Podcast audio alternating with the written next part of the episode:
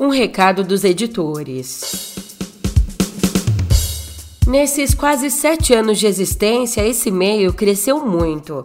De uma newsletter com resumo das notícias, nos transformamos em uma plataforma de jornalismo, com um canal do YouTube com uma extensa grade de programação, podcasts, estúdio próprio, correspondentes em Brasília e reconhecimento como uma voz importante no debate da política nacional. E hoje damos mais um passo nessa jornada com os cursos do meio. Um projeto de cursos online com a nossa cara, dinâmico, plural, democrático, focado na formação do que decidimos chamar de cidadania ativa. A ideia é fornecer subsídios para que você possa conhecer a nossa história e entender melhor a situação atual do país para atuar consciente e ativamente na construção da nossa democracia. Por isso, os dois primeiros cursos têm exatamente como foco a política nacional o curso O Fim da Nova República, com Pedro Doria, traça um panorama da Assembleia Constituinte de 88 até hoje, tentando mapear os acertos e desacertos que desembocaram no radicalismo e na polarização do cenário político atual. Já o curso Ideologias Brasileiras, com Christian Lynch, mergulha na história do Brasil desde o Império para redescobrir as origens das diversas correntes políticas que conduzem o país. Cada um desses cursos tem a duração de um mês, com uma aula inaugural ao vivo, seis aulas gravadas que podem ser assistidas a qualquer momento e dois encontros online para discussões e solução de dúvidas. Ah, veja só, nessa semana aqui, nossa semana de lançamento, os leitores, ouvintes que acompanham o meio recebem 15% de desconto aplicando o código MEIO15. É só acessar cursos.canalmeio.com.br cursos.canalmeio.com.br Mas ó, vê se corre que o desconto só vale até a semana que vem. A próxima segunda. A gente espera de coração que você fique tão entusiasmado com os cursos do meio quanto a gente está em produzi-los. Em breve teremos mais novidades para anunciar, hein? Aguarde!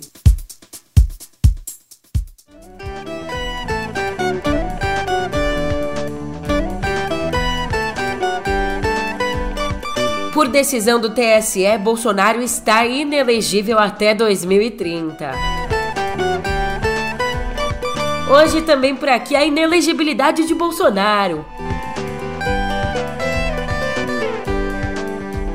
Por fim, mas não menos importante, Bolsonaro está inelegível por oito anos.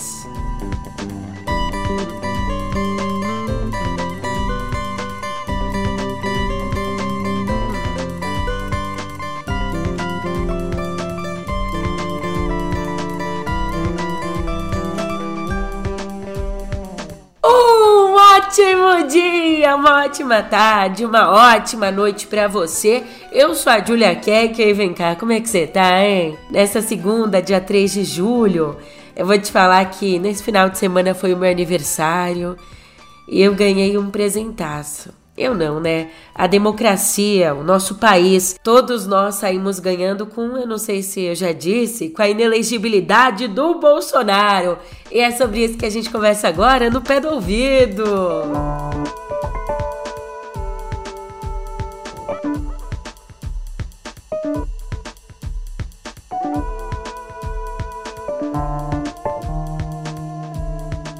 Que emocionante dizer isso. Bolsonaro tá fora do jogo eleitoral até 2030. Acabou, porra! Eu comecei o podcast aqui rindo, em tom de brincadeira, mas é um fato importantíssimo que eu tô até emocionada de noticiar, porque eu também noticiei todos os desmandos do último governo. E aqui é um grito de vida das nossas instituições, da justiça, da democracia. Bem, mas fato é que a vida política do nosso país continua correndo, é rápida e a decisão do Tribunal Superior Eleitoral de torná-lo inelegível por cinco votos a dois já abriu caminho para os substitutos dele, os prováveis herdeiros, que já têm inclusive os nomes ventilados. Entre eles, a gente tem o nome do governador de São Paulo, Tarcísio de Freitas, do governador de Minas, o Romeu Zema, e do Paraná, o Ratinho Júnior. Ainda dentro do PL, existe uma ala que aposta na candidatura da ex-primeira-dama Michele Bolsonaro, mesmo mesmo que ela seja aí mais cotada para o Senado. Já a base do agronegócio defende a senadora e ex-ministra da Agricultura Tereza Cristina. Por enquanto, nada está definido, existem muitas variáveis e, como explica Vera Rosa, abre aspas. Nas eleições para prefeito no ano que vem, fatores locais tendem a pesar muito, muito mais do que a ideologia.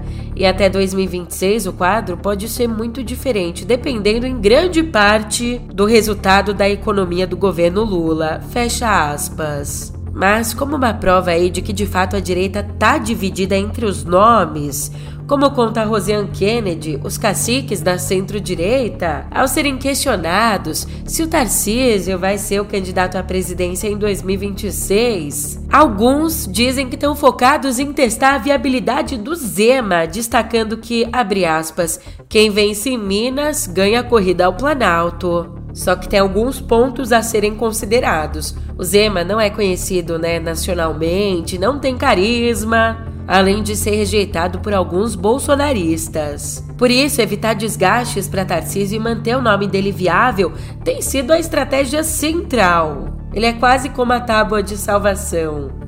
Vale lembrar que se o Lula estiver bem avaliado e conseguir unir o centro, ele pode ser candidato de novo ou transferir os votos para um sucessor, que por hora o favorito para isso é o ministro da Fazenda, o Fernando Haddad. Mas vem cá, você sabe o que, que eu e o Bolsonaro a gente tem em comum? Desculpa, eu vou ter que trazer aqui um ponto.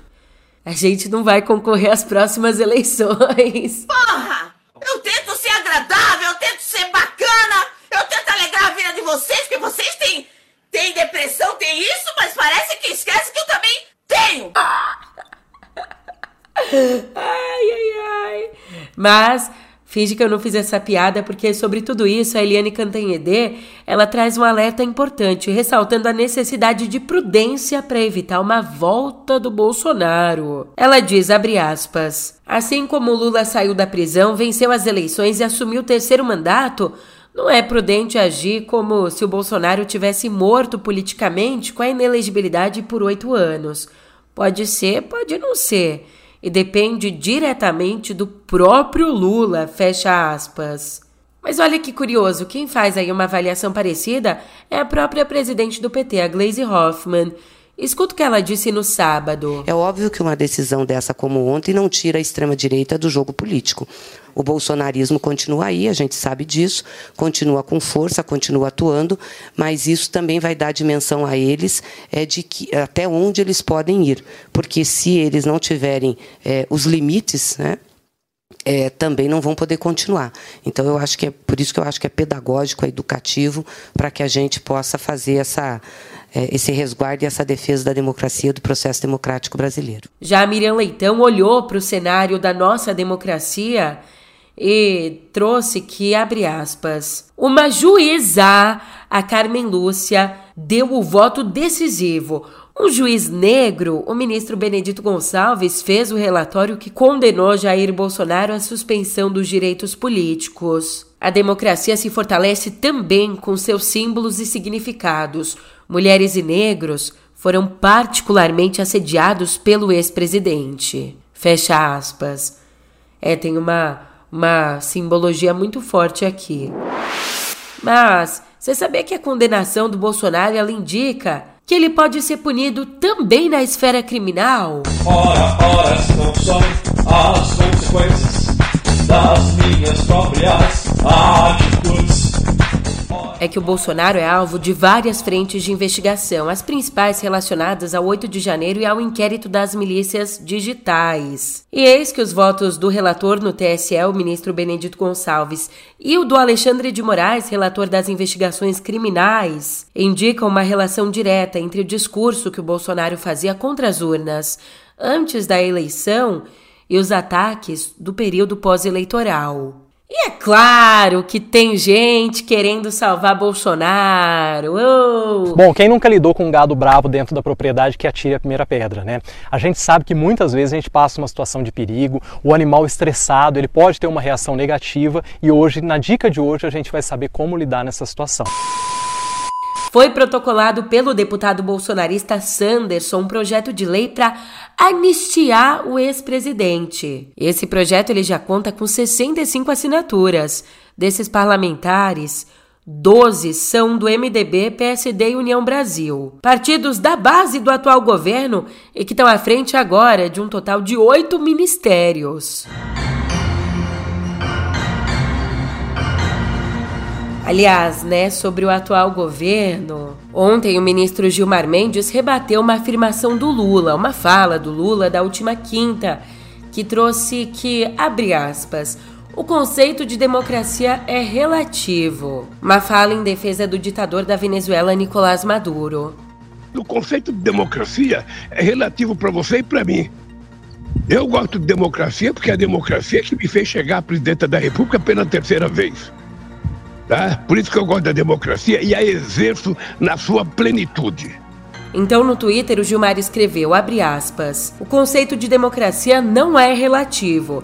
Após a superação dos regimes totalitários do século XX, a democracia não pode seriamente ser concebida como uma fórmula vazia, apta a aceitar qualquer conteúdo, fecha aspas. Sem citar Venezuela, o Gilmar ainda disse que os eleitores não escolhem entre o governo e a oposição, apenas referendam a vontade do ditador de plantão. E acrescentou que, abre aspas, após muito sangue derramado, o Brasil adotou um modelo político democrático baseado em valores e princípios que não podem ser relativizados. Ai, foi no sábado que o Lula completou seis meses de mandato. E nesse período ele já visitou 12 países. Na avaliação dos especialistas, o Lula buscou nesse período retomar a tradição da política externa de diálogo para realocar o Brasil nas principais discussões do cenário internacional. Mas a simpatia com o ditador venezuelano é considerada um erro, assim como o excesso de empenho do Lula para ter um protagonismo no debate sobre a guerra da Ucrânia. Mais uma, uma outra pedra no sapato do Lula tem sido o Centrão, que tá todo vapor. E a atuação dele a atuação desse centrão causa, de fato, danos que são sentidos na pele, no cotidiano dos brasileiros. Escuta essa informação aqui. Desde 2016, o Hospital Veredas em Maceió recebeu quase um bilhão de reais em verbas. Aí, a partir de 2017, ele passou a ser administrado por aliados ou parentes do presidente da Câmara, o Arthur Lira. Só que mesmo com esse dinheiro todo, tendo mais recursos que a Santa Casa de Maceió, que atende mais pacientes, o Veredas enfrenta hoje várias e graves dificuldades financeiras. Uma investigação da Piauí e da agência pública mostrou que os problemas se agravaram no momento em que começou a gestão do PP no Ministério da Saúde.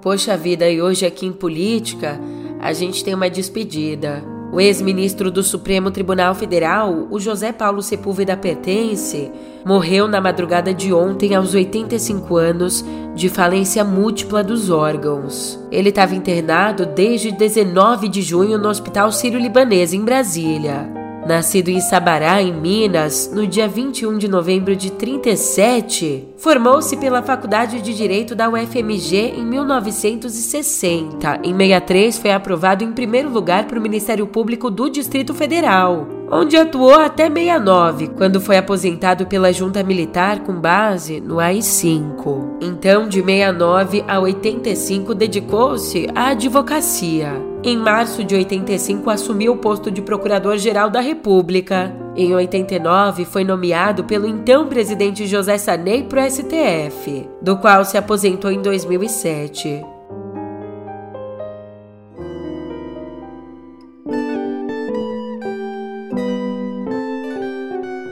Ó, uma decisão importantíssima que, aliás, já devia ter sido tomada há muito tempo.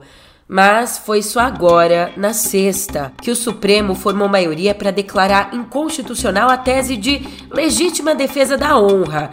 Isso em casos de agressão e feminicídios nos tribunais do júri. Até então, esse argumento era usado por homens na tentativa de justificar os crimes, dizendo, por exemplo, que.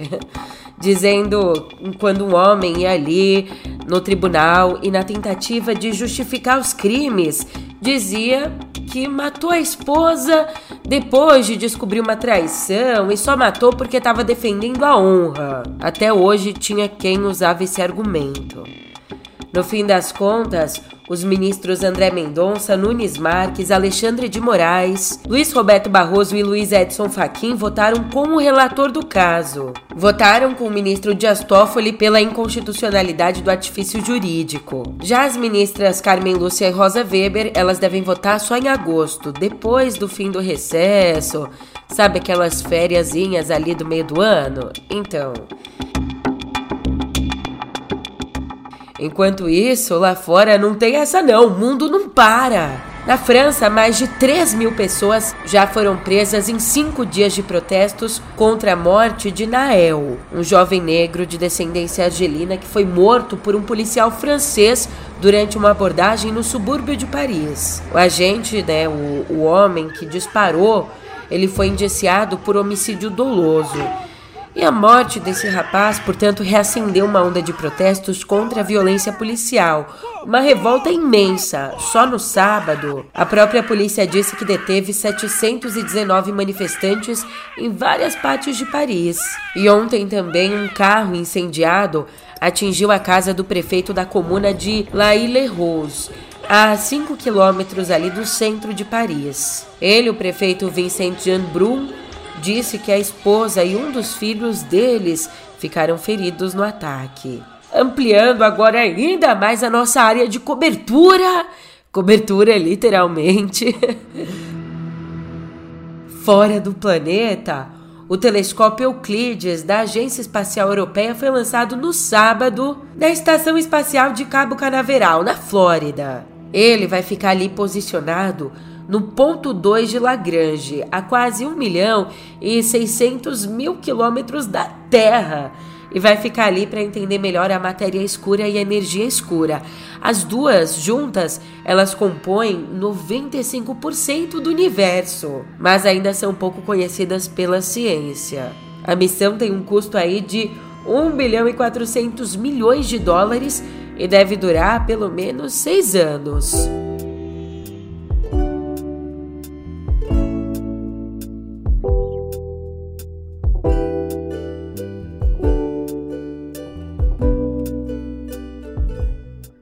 Cultura, uma gigante avassaladora que atendia pelo nome de Patrícia Heder Galvão.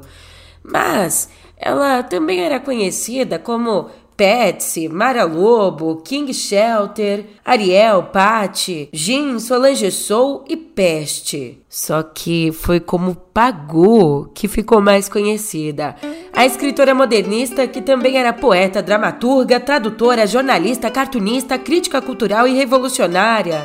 Ela será homenageada da próxima Flip, que acontece entre os dias 22 e 26 de novembro em Paraty. De acordo aí com Mauro Munhoz, diretor artístico da Feira Literária, a escolha é justificada pelas múltiplas personalidades dela, também pelo caráter de leitora e sua vontade de intervir no mundo. A homenagem também reflete, né, pretende refletir o espírito de luta da Pagu, que era apaixonada por experimentos e fez de seu próprio corpo uma linguagem. Isso nas palavras da crítica literária Milena Brito, responsável pela curadoria junto com a editora Fernanda Bastos. Do mundo da música, Beatles! Let me take you down, Strawberry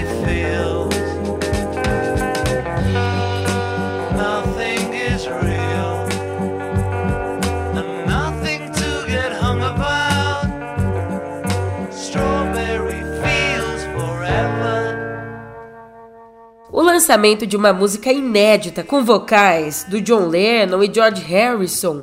Esse lançamento animou os fãs, mas também gerou críticas pelo suposto uso de inteligência artificial para recriar as vozes dos dois.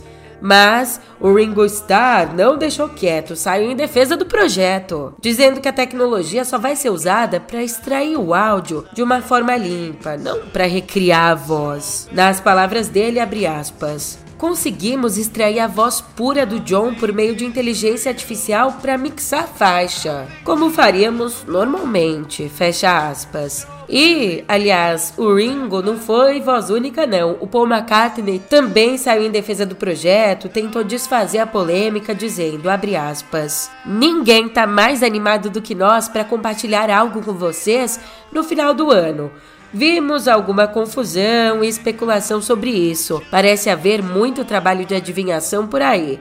Eu não posso dizer muito nessa fase, mas para ficar claro, nada foi criado artificial ou sinteticamente. É tudo real e todos nós tocamos instrumentos. Fecha aspas. Então vamos ver o que vem por aí, né? Eu tô ansiosa. Eu sei, uma coisa que eu sei é que vem por aí a editoria de cotidiano digital. Só que antes Infelizmente, uma despedida.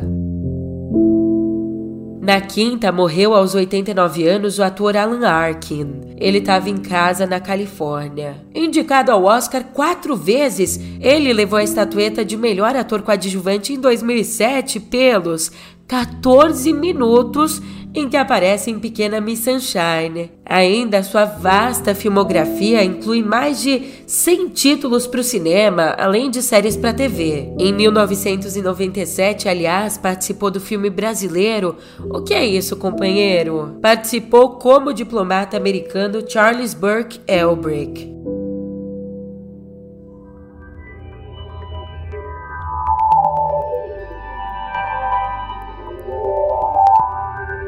Pô, por que não, né? O Musk teve a brilhante ideia de proibir que as pessoas leiam tweets no site feito exatamente para ler tweets, ler e escrever, né? Não, genial. Como assim? É, ele simplesmente decidiu criar um limite de leitura de publicações no Twitter por conta dos altos níveis de extração de dados e manipulação do sistema. E aí que foram três barreiras anunciadas pelo empresário em menos de 24 horas. Para contas não verificadas que não são consideradas novas, esse limite temporário começou em 600 posts por dia, depois subiu para 800 e agora está em 1000. Já as contas novas não verificadas vão ter acesso a 500 tweets por dia. Já se você é um twitteiro raiz, quer conseguir ler, né, visualizar 10 mil tweets por dia, eita, você vai ter que aí ser verificado por relevância ou assinar o Twitter Blue pagando 42 reais por mês pela assinatura da rede. Segundo Musk, essa ideia de barreiras no Twitter tem como objetivo limitar a atividade de robôs como o ChatGPT, robôs que são treinados a partir da coleta de informações na internet. E é óbvio que depois do anúncio do Musk, dispararam as buscas por redes sociais alternativas, como a rede social descentralizada Blue Sky. Mas a plataforma não estava preparada para alta demanda e precisou suspender temporariamente as novas inscrições para tentar resolver alguns problemas aí de desempenho que vem enfrentando. Ele, o Blue Sky, ainda está em fase de testes e para acessar a versão beta, é preciso de um convite ou você precisa entrar numa fila de espera. Mesmo assim, a plataforma registrou um tráfego recorde, segundo a própria rede. Falando em recorde, a Apple bateu seu próprio recorde na manhã da sexta ao atingir o valor de mercado de 3 trilhões de dólares. E essa não é a primeira vez, tá, que a companhia atinge essa marca. Em janeiro do ano passado, a Apple já tinha ultrapassado a barreira de 3 tri, mas não chegou ao fim do pregão com o mesmo valor. Então, com esse novo recorde de agora, ela se consolida como a primeira empresa do mundo a valer 3 trilhões. Lembrando, né, que ela sempre pioneira desde a época do Newton, a maçãzinha Mas ela também foi a primeira companhia a atingir um trilhão em valor de mercado em 2018 e a primeira a atingir 2 tri em 2020. Agora, em 2023, vem então a marca de 3 tri. Eita, então é isso que eu desejo para você, né? Uma semana que vale aí mais de 3 trilhões de dólares, euros, o que você quiser, meu amigo. Eu tô indo nessa, mas amanhã a gente se vê por aqui, muito ricos e felizes. Até lá!